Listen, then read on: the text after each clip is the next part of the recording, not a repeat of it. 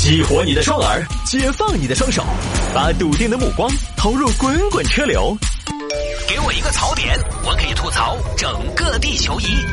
微言大义，换种方式纵横网络江湖。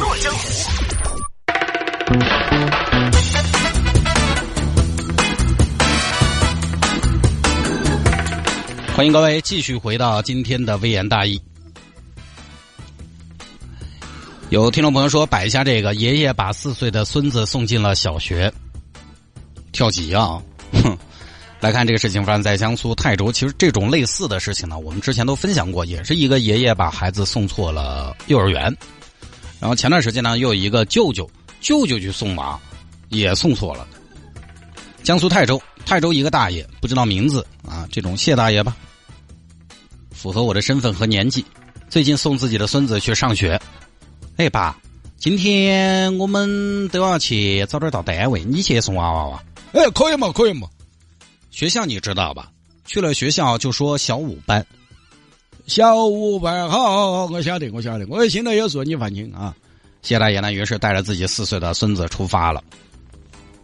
刚好呢，谢大爷他们家附近就是泰州市实验小学。谢大爷可能也不知道什么原因啊，也不知道自己这个意识的原因、身体的原因，还是说以前就没怎么送过，可能也有那种情况嘛。可能在这边安家之后呢，最近一段时间爸妈会比较忙一点，然后就让老人从老家飞过来，呃，帮着送一下孩子，也有这种情况。可能之前没送过嘛，来不及不晓得的，走到小学门口去了，直接弄到小学门口。哎呀，弄了，弄了，弄了。爷爷，爷爷，我不在这儿上学。哼。你不在这儿上学，你再说一句，脸都要给你踩烂！我跟你说，你不在这儿上学，你在哪儿上学？你这手段，爷爷小时候就来用了，走哦，搞快哟！爷爷爷爷，我真的我不是这个学校的，我骗你的话，我是你孙子，你本来就是我孙子，嘿，孙子，啷嘛，孙子？这个学校，爷爷我没来过。哎，你短命娃今天是不是？你说是不是？哎，你不要上去，我要给你老二打电话哦。啊，你老二我收拾你哦啊！而且脸都要铲烂哦。快进去！同志，我跟你说一声，这个小朋友是小五班的，一天不爱上学，混世魔王。你把他弄进去，我们管严点儿啊，该打打骂，该骂骂。大爷，您干嘛呢？你这是？我说我们孙儿上学，这是我们孙儿，在哪儿呢？这儿看不到树。哎呦！这么点儿啊，大爷，您这孩子多大呀？晓得他有好大哦，你有好大了？快给叔叔说你有好大了噻！反正还是有那么大啊，有那么大是多大？大爷，这是小学，你的孩子才那么点儿。哎，对的嘛，你们是小学嘛，小学小学对嘛，他是小孩的嘛，小孩嘛就上小学嘛。那你们家这个孩子那么矮，没得问题。哎呀，我们娃娃矮，本来那那自然灾害，那东西遗传的魔法。我本来你想，我本来就只有一米五八，他差不多算是我们家族里头的高个子。他不长我有啥法啊？那小学孩子都有书包，书包呢？孩子的书包，书包书包。嗯，哎，老实话，短命娃，你书包呢？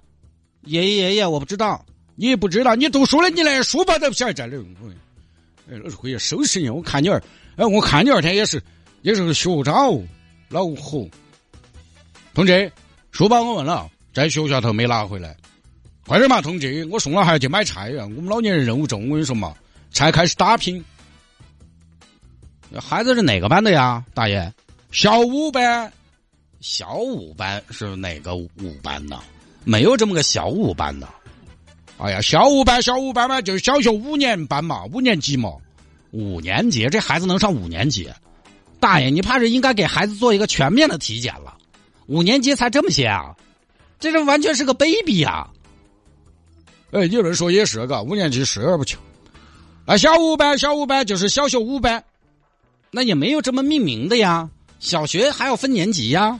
应该是几年级几班呢？哎呀，不管同志，你先弄进去嘛，我还有事。爷爷爷爷，我真的不是这个学校的。进去进不进去？一、二、二点五，我喊你老二收拾你哦。你小小年纪不不讲话，学了套课像个啥子啊？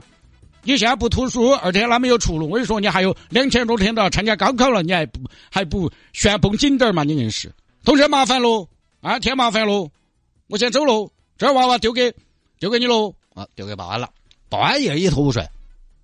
小朋友，你的教室在哪儿？叔叔叔叔，我的教室不在这儿，我今天第一次来。啊，以前没来过呀？那你们班班主任是谁啊？我们什么叫班主任？我我们老师是刘妈妈。刘妈妈，哼，小朋友，你到底哪个班的哦？哎，这儿没哪把老师喊妈妈。你今年到底好大？叔叔叔叔，我今年四岁。四岁？四岁你上小学？你啥子天才嗦？跳级啦？你这不是跳级，你这是跳矮，跳矮才有这速度啊！老谢，快来，做子，报警！这个小朋友上幼儿园被爷爷送到我们学校了。最后警方啊过来经过调查，还好嘛，因为现在各个学校其实安保啊各方面，包括老师遇到小娃娃的事情，说实话啊，我觉得还是比较负责的。我这种肯定是要通知，你开不得玩笑。发现小朋友在附近幼儿园就读，通知家长把娃领回去了。爸，你看你干的这是啥事儿？太不让人省心了。小学你把孩子送到小学，我反正我也不晓得，我看学校他也没开枪，我就送你了。爷爷爷爷，我还没开枪啊，我都要开炮了，我还没开枪。是啊，爸，咋的？看到学校就送啊？那要是附近有个老年大学，是不是孩子也被你送进去了啊？明年他就参加工作了啊？啊，就这么个事情啊。时间关系，简单一点。现在很多双职工家庭呢，因为各种各样的原因，都是老人家带孩子，这个呢可以理解。但各位家长，老人带孩子，不代表万无一失啊！嘻嘻哈哈看完这条新闻的同时呢，这个真的有一句说一句，不是不尊重老人家。之前有个惨剧是什么呢？爸妈出去旅游，可以理解啊，出去旅游，呃，总应该有放松的时候吧。老人家奶奶在家里边带孩子，结果爸妈这边刚出发没多久，老人家在家里边发病了。突然，你知道心脑血管疾病来的很快，孩子在家也没人照顾，孩子还特别小，一老一小就这么没了，在家里没了，很可惜。但其实是可以避免，比如说当时啊，一旦联系不上，马上做出应对，而不是继续旅游，至少娃娃是保得住的。送孩子上学一样的，我们家孩子就经常是外公外婆在送，我就经常担心，哎呀。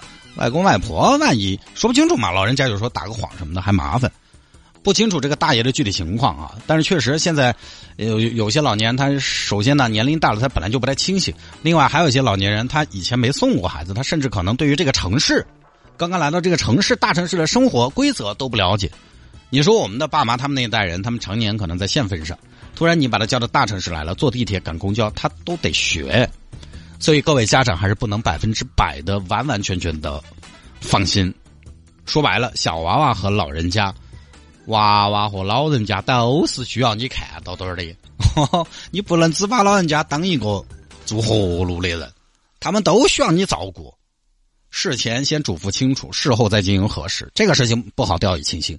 下了节目之后呢，想要跟谢探来进行交流和互动，我们来聊骚聊骚，建立一下友谊和感情。也欢迎您在微信上面搜索添加谢探的微信号，拼音的谢探，数字的九四九四，拼音的谢探，数字的九四九四，加为好友来跟我留言就可以了。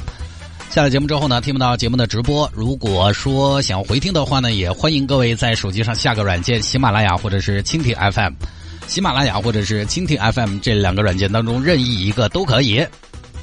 下好了之后呢，直接在他们的主页面的搜索栏搜索“微言大义”就可以找到往期的节目了。